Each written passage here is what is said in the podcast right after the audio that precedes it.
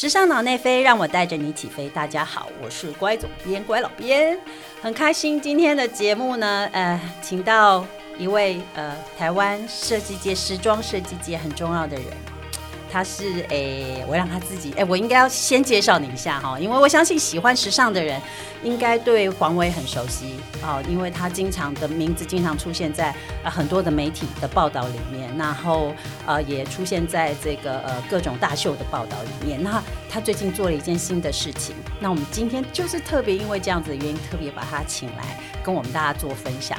那我们先请他跟大家打招呼。Hello，大家好，各位听众大家好，我是 Jamie，我是黄威，然后我有个品牌叫做 Jamie 威晃，好，很很很很正式的，很正式的很官方的打招招呼呼。他声音很很那个很很比较比较比较小一点哈，比较低沉我好像应该要把我的我的音量关小。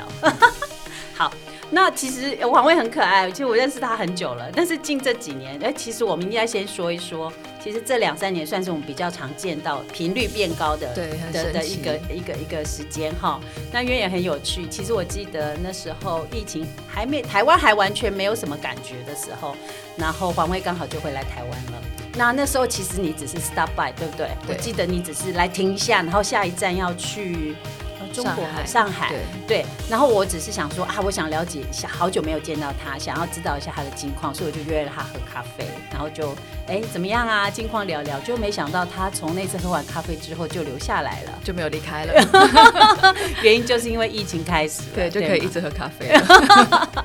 对，没错。那我想这这这一段时间，哎因为你在伦敦待的，因为你在呃，你你在你去伦敦学 fashion 对吗？对，然后品牌也是从那边开始的。是。的，那呃，我想很长的一段时间都没有在台湾。对，那突然在台湾生活这么长时间，我很好奇哦，从他私生活开始问起，就是呃，那这段时间呢，你你待在台湾迷上冲浪对吗？哎，对，不好意思，刚好就是体验了台湾以前没有经历的另外一块，重新爱上这个国家。哦，很有趣。对对，为什么会喜欢冲浪啊？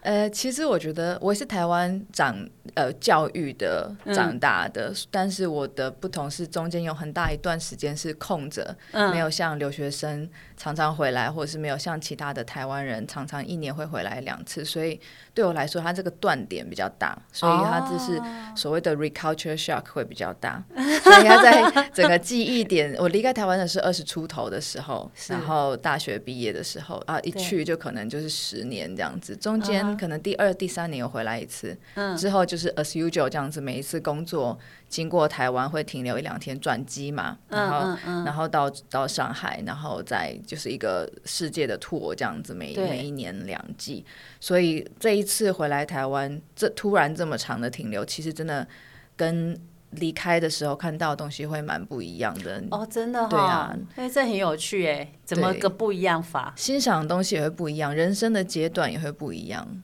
毕哦竟二十出头跟三十快要四十了，来再再次回到家乡，其实真的是是对我来说是一个全新的体验。哦，真的、哦，啊哪里很不一样啊？我很好会奇。appreciate 的地方差蛮多。年轻的时候，当然大家追求学业嘛，然后追求。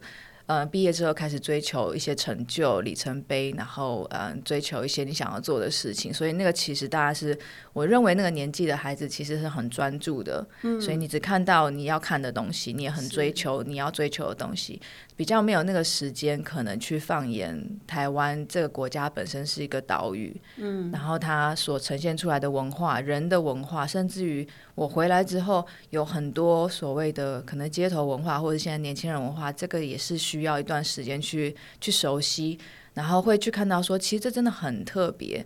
不知道其他亚洲国家是不是这样，但真的是要离开一大段时间回来之后，会发现有一个很深的台湾的当代流行文化，这是一个我认为在其他世界地方看不太到的地方，所以这个是蛮有趣的。那再一次就是会你注意到这个国家本身文化的产生的渊源，那从它的可能土地开始，人文开始。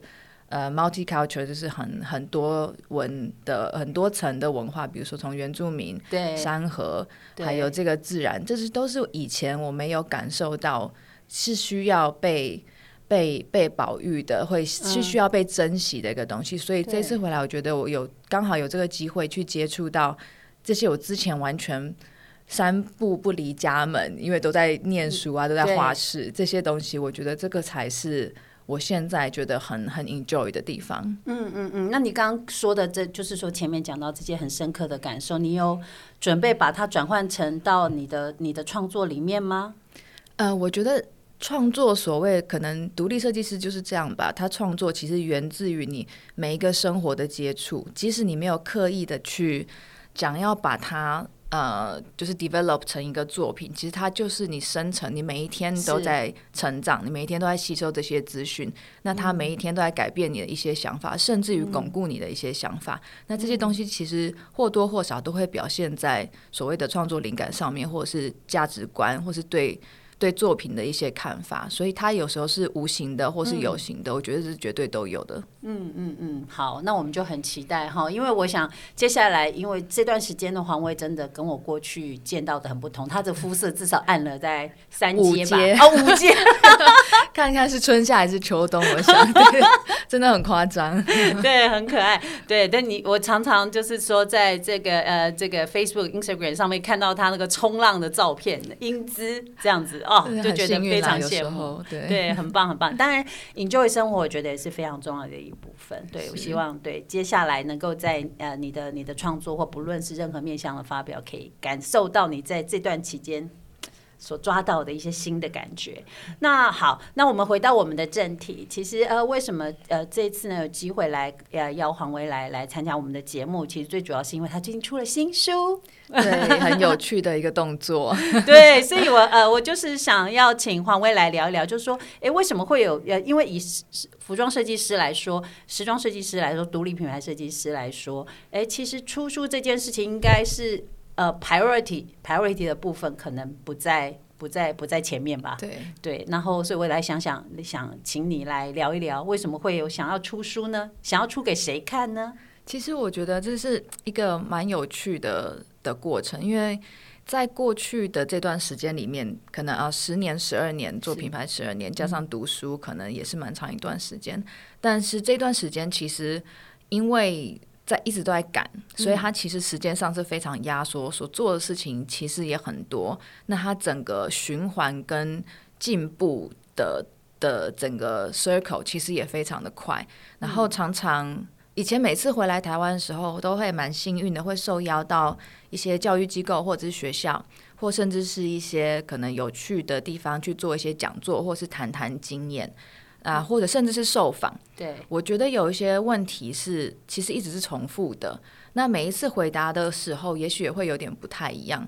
那久了，我就会开始觉得说，这些事情是不是大家其实不管是什么样层面的人，也许都会好奇，都会想知道，甚至是有这个需求的人也会想要知道。那在年纪渐长之后，也会常常收到台湾。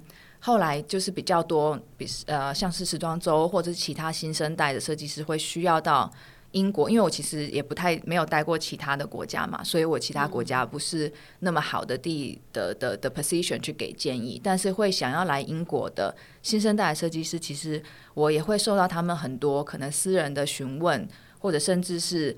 呃，官方上面的询问不认识的也会，但是我觉得这个东西有时候它问题的重复性高到让我觉得是不是应该把它写下来？哦，原来如此。我本身其实我觉得在英国从念书一直到呃 branding 的部分，其实它有一直蛮好的一个风气。可能因为市场成熟、资源多，所以其实设计师们会觉得我们是一个 team，就是今天资源分享非常重要。呃，讲的比较好听一点是下意识可能会觉得，呃，大家好，产业才会好，产业好，我们才有更多的机会。所以其实。在资源分享上面一直都是第一步，大家也不会很吝啬的不敢去问。嗯，比如说同年龄的设计师，我们今天要参加同一个奖，对，我们就会问说，那诶，这个奖得了之后，我们现在去参展，你是找哪一个 PR？那个 PR 呃，可能多少钱？那那个 PR 给了你什么样的条件？大家其实是会分享的。资讯，对，其实交换资讯，我自己是认为。如果你的能力跟作品是有够自信的，其实不需要去把这些东西拢在手上，它对你不会有任何的损害。它只会造成整个局面更好。你会知道对方所得到的条件是什么，你也会知道去 consider 说我现在得到的条件是不是是不是呃好的还是不好的。那不好的时候，你就要去检讨说为什么对方会得到比我更好的条件，我的作品什么时候可能在这个地方不足，那这个也是一个很好的检讨的地方。所以这一些资讯的分享，我觉得是一个好的生态的风气。那我想把它带到台湾来。虽然说就是台湾的设计师不多，一己之力可能没有办法造成什么风气，但是我觉得从自己能做的开始吧。那最小的就是，如果别人有需要的话，我认为分享是一个最好的影响。嗯，所以你已经把这些就是过往的经验，就是点点滴滴的，就是写到书里面吗？诶。这个我觉得设计师来问我的部分，我觉得没有办法在这本书里面去详唱，但是我们有下一本的计划哦，真的会比较专业一点，因为这个是后来市场觉得其实可以写下来。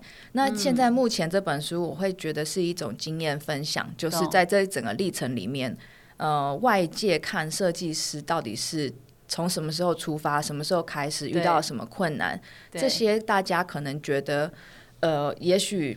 哦，我遇到这个困难，但别人好像没有遇到。我希望可以分享出来，说想没有，大家都遇到。对你有的，我也有；你想过的，我也想过；你想放弃，我也想放弃过。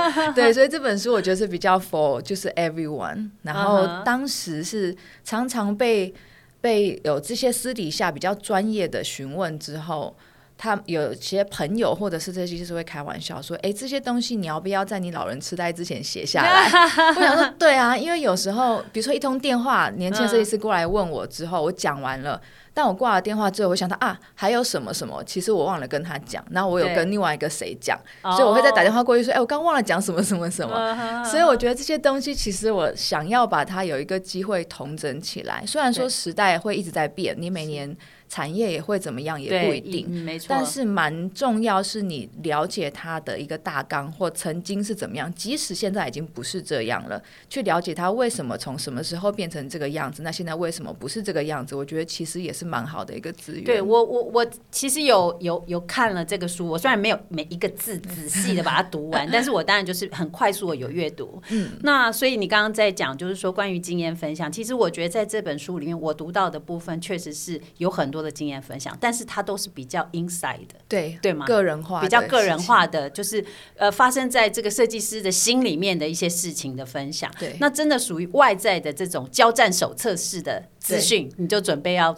放在之后的对下一本书里面会比较艰涩一些。这一本书我希望是不管对产业有兴趣的人，或者是好奇想看看产业里发生什么事，或者甚至对于设计师、呃造型师或者是 model 这一些产业里面各个职位会有一点点好奇心的人，可以比较容易阅读下去。说原来创作。大家都可能，特别是台湾，如果你遇到不是产业的人，他们可能甚至不知道设计师品牌是什么。嗯，那没错，他们会觉得，哎，那那跟呃跟 Vuitton、跟 Zara 有什么不同？他们也是牌子啊。对啊。所以这个时候，我会希望说，这本书是大概可以让呃比较没有这么深入了解产业的人，大概知道所谓设计师、独立设计师的原创作品。它的不同之处是什么？嗯哼，嗯哼，OK，好。那我因为喜欢听我们节目的有很多呃是年轻人，特别是对于时尚产业领域很有很向往的人。那也应该也有很多，我知道有很多的这个学设计的学生也非常喜欢听我们的节目。那所以他们都一边车，据说是一边车衣服一边听啊，蛮好的，蛮好的。对，所以呃，其实我想就是因为刚好那个 Jamie 有在书里面有分享到，就是说对于呃你过往在在呃伦敦读书，然后也在欧洲参加一些比赛，所以参加比赛这件事情，我相信你有很。就是有很多的经验。那对于一个年轻设计师来说，就是呃，参加比赛的意义到底是什么？那因为这跟好像跟离开学校之后要踏入一个现实的环境之间，它是不是就是一个一个桥梁？一个桥？对，一一个阶段一个转换。那你要不要跟我们分享一下你自己的部分？我觉得比赛刚好也是跟小乖姐很有趣的 机遇，跟第一次遇到。我觉得比赛还是有一点靠。运气，然后也有一点靠你本身的努力，还有呃，所谓整个人跟你作品的个性，嗯，那我不认为我自己是非常适合比赛的作品类型。哦，怎么说？但什么叫做适合比赛？什么叫做不适合比赛啊？呃，如果我们以这个大原则来说，作品在你还没有绝对商业化之前，嗯，它还是一个独立品牌之前，它就是一个反映你个人个性的出口嘛。嗯，那它其实怎么样，它就是你根深蒂固一些背景跟教育的一个一个镜子。所以，如果有一些人他没有办法做出这样子的作品，那你叫他去比赛，其实是非常很吃亏的。比如说，他今天非常的呃，他很很喜欢呃，很自己本身很喜欢商业化的东西，他认为。呃，在市场上，wearable 很是最重重要的。要的，那这个东西能不能洗？这个东西有没有机能性？我不是说完全绝对啦，但这是一个比喻。如果他这样子的同学，他刚毕业的时候，在比赛的呃优势，也许没有个性鲜明的同学来得好。啊，对我懂你的意思。是的，但是也有非常极简的同学，他可以研，他可以 develop 出非常好的作品，一样拿第一名，拿第二名。我觉得每一个领域，每一个 style，只要他是非常非常用心做出来独一无二的创作，其实都不在我刚刚讲的那个范围里面。但它确实是有一点点的利弊，因为我自己当时其实，在考圣马丁的时候。它有点像哈利波特的分学院，嗯。他第一可能到最后讲完你全部的面试，会问你说，那你如果 after all 就是全部的条件你都不要去 consider，、你会希望拥有一个品牌，还是你的梦想就是未来在一个大公司？里面上班，对，可以我专心的做设计，然后可以有安稳的上下班的工作，也对，有一个美好的人生，然后可以 focus 在你今天是做女装，我就是做女装，那不要想任何其他的。学校会问学生这个问题吗？会会。那这个问题，其实我们当时不知道，但这个问题取决于你会被分到哪一个学校，哦，也是有啦。但是当然，作品也是有占蛮大一个部分，所以其实个性本身在筛选上，呃，就已经被他们放入 consideration。如果你的个性不适合，然后把你放到 Saint Martin，可能一开始就会觉得非常的痛痛苦。苦。对，但是我自己其实也有察觉到这一点，所以在书里面也有提。因为我是亚洲长大，我不是 BBC，我也不是 ABC，、我在台湾完成我所有的义务教育跟大学，我才去到那边，然后英文用用学的，不是母语，所以哈，我有一个很，不管我再怎么样去。呃，企图融入那个文化，我有一个很强烈的亚洲人的背景跟亚洲人的个性底子。那刚开始会其实会想抗拒，你会刚到了这个新环境，这个西方国家，你一定会想要把所有的旧的东西都可能抛弃，然后先先先 take whatever you can take。但后来我发现，其实就是 embrace it 比去抗拒它好。嗯哼，在相较之下，同班的同学里面。还是有非常多的精英，他们的个性非常的鲜明，他的作品非常的鲜明，再加上他的个性可能也稍微比较喧嚣，那他的东西会比较大声。在同样的条件之下，相较之下，他所在比赛上的资源其实是比较占优势的。那如果没有办法抗拒这件事情，我可以回到作品，看看我作品可以怎么样让它再更明显一点，让它再更独特一点。那比赛最重要的一点就是 irreplaceable，我想就是它是无无可法无可取代的一个东西。嗯如果你要制作的作品，它其实你认为已经在哪里看过它，然后你认为它已经存在。有点不同，但是它已经存在。我觉得这样子的想法在比赛上就会非常的吃亏。那刚刚回到一个原点是为什么要比赛？其实，呃，刚刚那个教授的问题是你不去 consider 任何现实状况，把现实状况是在的。对，是啊，所以人总要活下去，没错你要走走哪一边，总是有有自己的想法。对，嗯，我当然回答说，如果可以的话，我当然希望那个是一个年年轻人的梦想嘛。我刚去的，还没有入学，我还在念语言学校，当然是一个年轻人梦想。我会想要去 Saint Martin，我会想要拥有一个牌子，可以让我专心做创作。那这当然我也很幸运的，可能被放到我想要去的地方，就是 Saint Martin 的女装。但进去之后，我有发现了像这样子的优势与不是那么优优势的状况下，嗯，呃，在毕业的时候，其实我的作品也没有进到 press show。哦，对，呃，但是这一个作品后来被被那个 Designer for Tomorrow 的这个奖来到学校里面选入另外这个奖的 Top Five，所以其实有没有进 Press Show 那个时候在我们的学生生涯里面是一个最重要的事情。对，这等于是呃，就是说是呃 Press Show 的意思就是说在所有的同学里面挑出最。突出的，对，然后进到呃可以对外的一场秀里面去，对。于大众的对，因为圣马丁一直都很备受瞩目，所以圣马丁的毕业作品是 M A 的话是可以直接上 on schedule 的秀，所以那个时候在那一阶段，这就是我们身为学生的里里程碑。那我也了解到我的作品 maybe 过于简单，嗯哼，相较你说的喧嚣，可是其实这也很难拿捏，那喧嚣都太不。就是说你没有拿捏好，其实也也也是对，但其实成熟来讲呢，就是在你这个范围里面做的不够好。嗯，我选的那个 style 里面做的不够好。但如果你选的那个 style 里面刚好它的 competition 比较低一点，那当然能做到好。所谓好的定义会比较容易。那如果刚好选到一个比较难的 topic。对，能做到的东西可能就很微小，所以我觉得我我那个时候是纯艺术的背景，所以我选了一个 sculpture 来做。哇哦，对，所以我认为，当然他现在回头看，他还有办法再更好一点，他还有办法再再更再更完整一些。不过我想要讲的是，当时身为学生有没有进到 press show 这件事情那么的重要，但其实也不不。不一定说他就是观赏了一扇门，对。但我其实没有梦想说，我一毕业就要去去做品牌，所以我很我很乖的，一毕业就先去打工。那个时候有 Olympic 这个东西嘛，然后朋友介绍，然后也是个 good money，所以我就进去那里面做了。嗯，Olympic 之后还有残障奥运。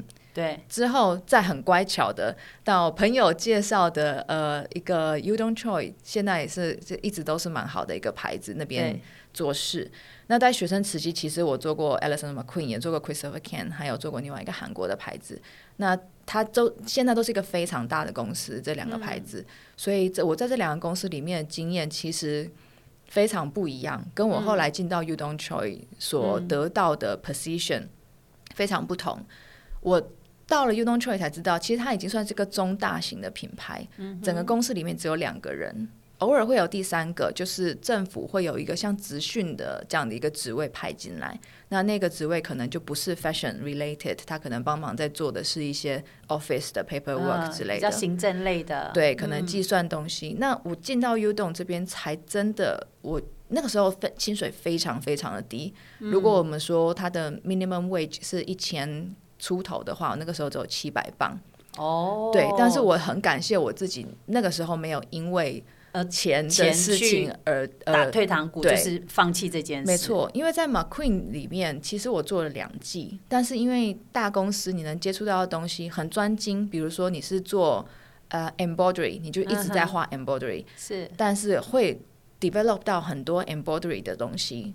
可能非常非常的专精技巧啊，然后给你发挥的空间也很多，但其他的事情我可能不知道。对对，所以我不知道说这个 embroidery 今天是要生产的呢，还是今天是要上秀的呢，还是是要往什么地方发展？但在 U 动的时候，我其实没有办法专注在一件事情上面，因为要做的事情实在太多了。嗯他就只有他一个人跟我，as a studio manager，as a studio manager，你下面还有五个 intern，所以时间的分配、人力的分配，还有怎么样去掌管自己的东西。然后怎么从协助设计师完成这一个 collection 之后，这个 collection 到底要怎么量产？这个是 Sam Martin 完全没有教的，所以我在他那边做了补了这些东西。对，其实它是全新的东西，我几乎不会。嗯哼，所以实习的重要真的真的是很，我觉得很很很可怕。对，黄黄卫真的他是他是很很有。怎么讲？很多的经验，然后他也很能分享，所以呃，其实你会发现说他，我们刚刚我问他比赛，只是他也后面已经讲到 intern 了，对对对，已经讲到实习阶段，所以当然这些。这些经验真的都非常非常的重要，我觉得。那所以，嗯，好，那在呃这一集的节目，我想我们把拉回比赛，呃，拉回比赛的这个话题里面，我觉得有一个点，我还是忍不住想问你。刚刚有提了一下，但是我希望你再针对他讲的更清楚。就是你刚刚说的，就是说，呃，你在比赛的时候，确实还是会有一些比较呃类型上面有一些会比较优势的地方。那你怎么样去选择做一些其实在别的地方别人没有看过的东西？这这一个点。那我回回应到你的书里面，其实你在书里面讲过，讲到了一句话，就是说你认为原创是所有创作唯一存在的理由。这句话你写在那里，但其实这一句话，我觉得对我来说是很很强烈的。怎么说？因为其实，在现在这个创作环境里面，不论各个面向上面，其实真的要找到原创这件事情，真的难度很高了。难度很高，那我很好奇，从你的角度来看，你怎么想？所谓的原创，你怎么定义？我觉得好，我们拉回比赛这个部分。其实我刚刚提到说，我去工作是因为我没有幻想，说我想要或者要直接创品牌。那品牌的开始其实是从比赛开始的。那个时候刚刚有提到说，呃，Designer for Tomorrow 来选，是选了之后，他其实是还要再 develop 一个新的 collection 才可以去比赛。那在这之后，我也参加了 L 的比赛跟 Vogue Italy 的比赛。我觉得在每一个比赛的时候。如果你要创造一个新的作品，在比赛的时候，它非常重要是你要研读这个 brief，这个比赛的 brief，它的 direction 到底是什么，而不是一股脑的自己去做你想做的事情。你唯一可以做你自己想做的事情，就是你的毕业制作。失去了这个机会之后就没有了。不管是你以后有你自己的牌子，还是其他的。机会其实它都会有很多其他的考量，必须要被加进来。没错，即使你有很大的呃一个 support，可以让你去做你自己牌子，在任何任何不需要 consider 的现实条件之下，它还是有一个框架在，就是你的东西到最后要上到哪里，你还是会受到那个东西的框架。所以我觉得，如果是现在是学生的作品，呃，学生的各位真的不要去想太多，以自己为主。这个可能是你人生里面唯一一次，你可以不用 管你到底要 consider 它的售价，还是它是不是符合比赛的规定。所以，即使那好，那我们现在回到比赛的状况下，第一次你一定要研读这个比赛它的 direction 是什么，它过去所得过的奖的东西是什么。那这个会比较是技术性的部分。嗯哼，呃，了解这个比赛跟去参加任何东西都一样，这是一种最基本的尊重。嗯，就是在。这个比赛之前得过的奖，还有他的 patron，他的他的那个评审席，嗯，评审席的背景，评评审席的喜好，评审席的东西，那这个东西会对于你之后去判断什么样的东西在历届是会得奖的有很大的帮助。至少研究三到五届，如果这个比赛有这个历史的话，那去看说曾经参加这个比赛的人跟最后得选的人，他的。以你的看起来，他的优势是什么？他所不可或缺的东西是什么？他所从来没有发生过看到的东西是什么？如果说新的品牌是最原创的，那比赛又是更原创、更原创的东西，因为新的品牌它可能。已经是这个人存在的第二季、第三季，但比赛绝对是最 original 的，因为通常会去参加比赛的都是刚毕业的学生。一般来说，一般来说，对，或是很年轻想要创品牌的，也许有些比赛甚至会规定说，你如果你已经创品牌，你就不可以来参加。哦，所以它是一个很好的平台，让想要去找新血的任何产业上的人是可以看到你的力量。对，所以这个比赛它所有的呃力道不是只有。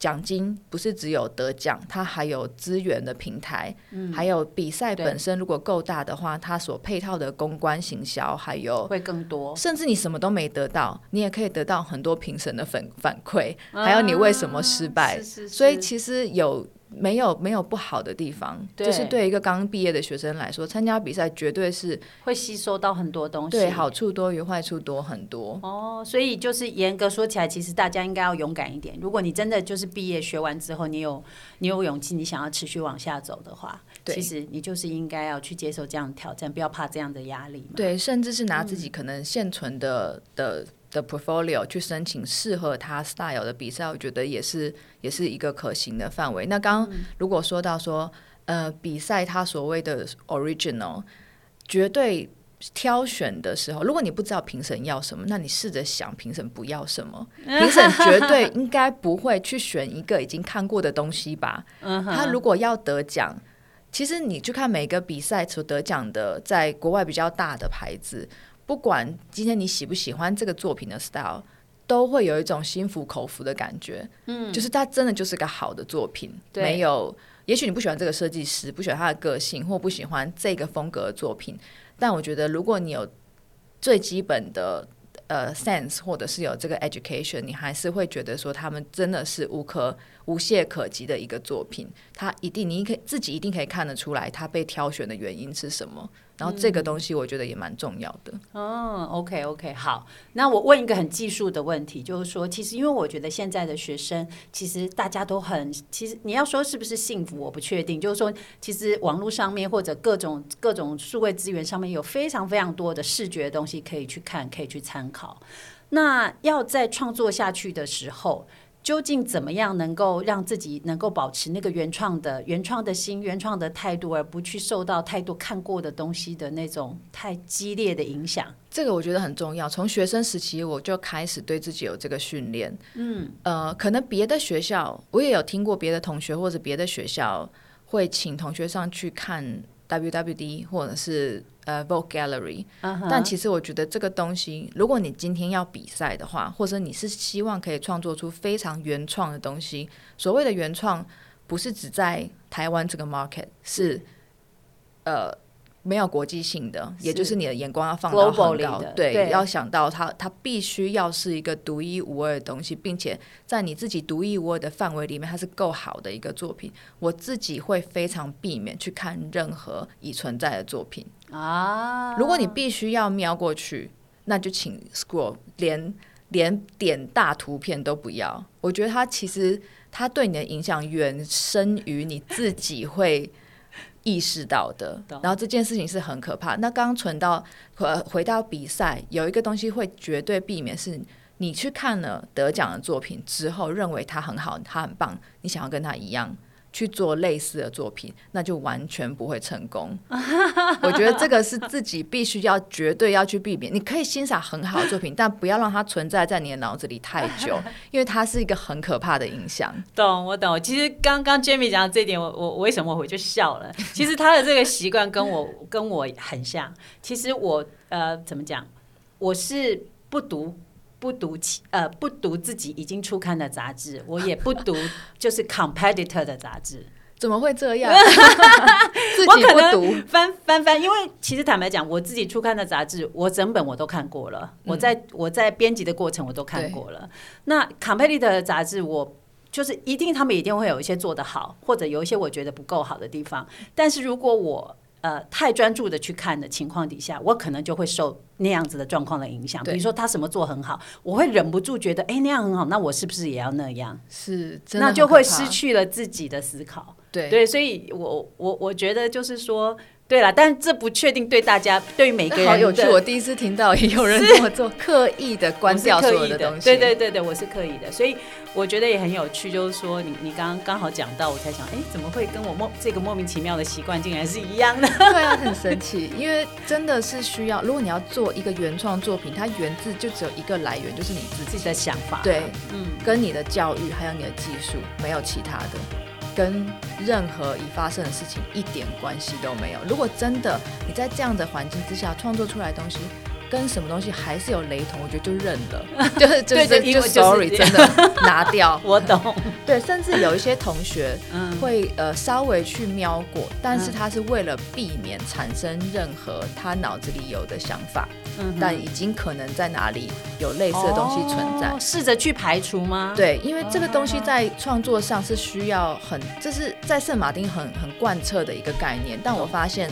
到了圣马丁以外，它好像反着过来了，这个也是一个很神奇的地方。特别是有时候回到台湾，它好像是反过来的操作，那我会觉得也是蛮蛮 culture shock，就是 这个是从老师希望学生多多去看，对你必须要看世界上发生什么事，你必须要看谁得了 LVMH，这个是对的，但不要细看任何他们的作品的的技术面跟他的印象。不要把他的印象放在脑子里面，但是要去 appreciate 他为什么是一个好的作品。呀，这个很有趣，我觉得很很很难得有一个机会，或者跟设计师聊到聊到这个部分。我觉得这是所有做时装创作的，就是想要啊建立自己独立品牌、创作自己风格的的设计师们很重要的一点。我觉得 Jenny 给了一个非常非常好的一个一个一个建议。好。那我们这集的节目呢，我们就先聊到这边了，因为实在太多事情还要继续问他，所以我会继续抓着 Jamie 来来呃怎么讲来聊聊我们的下一集。那如果大家喜欢我们的节目呢，请你发了我们的 Instagram 和 Facebook。那我们就下一集节目再继续聊喽，拜拜拜拜拜拜。